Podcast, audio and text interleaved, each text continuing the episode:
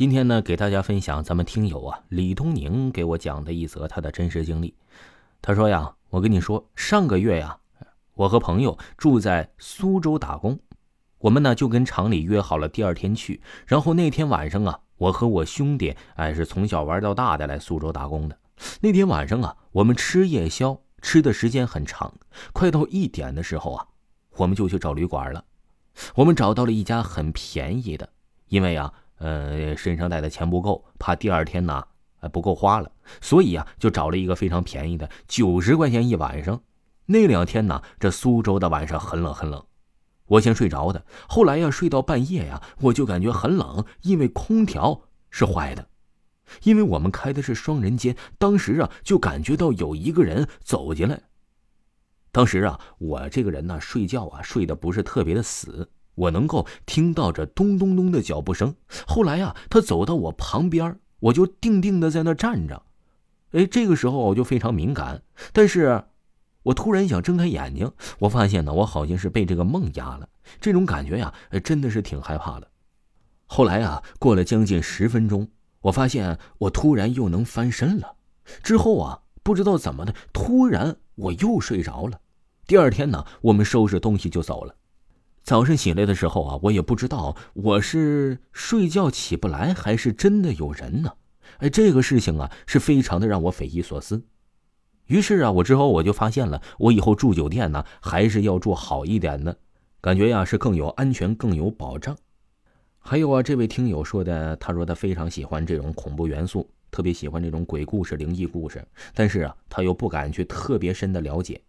之前呢，这个听友外公不在的时候。他回他的老家守夜，他老妈呀，呃，上半夜跟他们说，让他们先休息一下，说我来守。后来呀，这下半夜呀，就是这个听友来守了。虽然呢，哎，他没有发生个什么，但是他总感觉他的身边呢，隐隐约约的出现到人。哎，那个时候啊，他就对这种恐怖元素特别的好奇。再给大家分享另一位听友分享的故事啊，这位听友叫秋风扫落叶。他说也是他的亲身经历啊。这个听友说呀，他说我是跑运输的，去年呢在湖南卸货晚了，去厂里在车上就睡着了。第二天呢，这回到山东之后啊，就发热头痛，然后这个听友就回家了，在家里也是发热，每天凌晨两点，哎，统一到这个时间就开始热了，中午十一点左右，哎，也是统一在这个时间就退热了。不影响下午玩这一连七天呢，这附近的医院呢是转了个遍也没有好转。之后啊，这个听友秋风扫落叶呀，就去这个他所谓的神婆那里去看了。去的时候啊，是他们一家子去的。当他看到门口的时候啊，哎，是有个妇女被家人抬来了。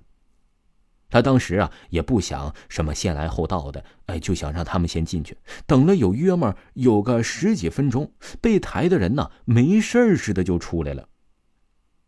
等这个听友进去啊，给这个神婆说了一下情况，他告诉他他是在东南角睡的，那里不干净。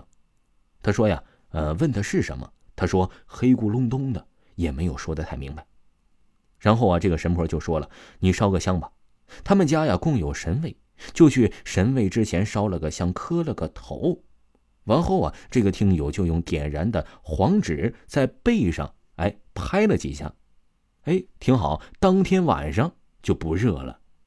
还有一位听友，他说是河北邢台市仁泽区天口镇的加油站灵异事件，是在他非常小的时候发生的一件事，只记得呀是晚上的十二点左右，加油站只有一个小姐姐在值班。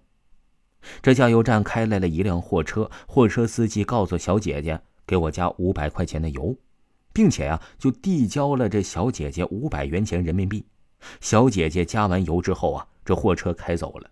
这个时候啊，并没有任何异样。第二天天亮了，小姐姐登记现金，发现了五张冥币。但是小姐姐口述了，说仔细的看了看这。真的是五百块钱人民币呀，是真钱，不是冥币。小姐姐自己调了昨天晚上十二点多的监控，发现监控拍下的那辆车不是货车，是死人开的那种纸车。但是小姐姐很清晰的记得那天晚上，她非常清醒，确实是开过了一辆大货车呀，下来了一个脸黑漆漆的男人。那个男人的脸，她确实是看不清楚。递交给了他五百块钱。小姐姐自此之后啊，辞掉了工作，一连病了好几天呢。听众朋友，本集播讲完毕，感谢您的收听。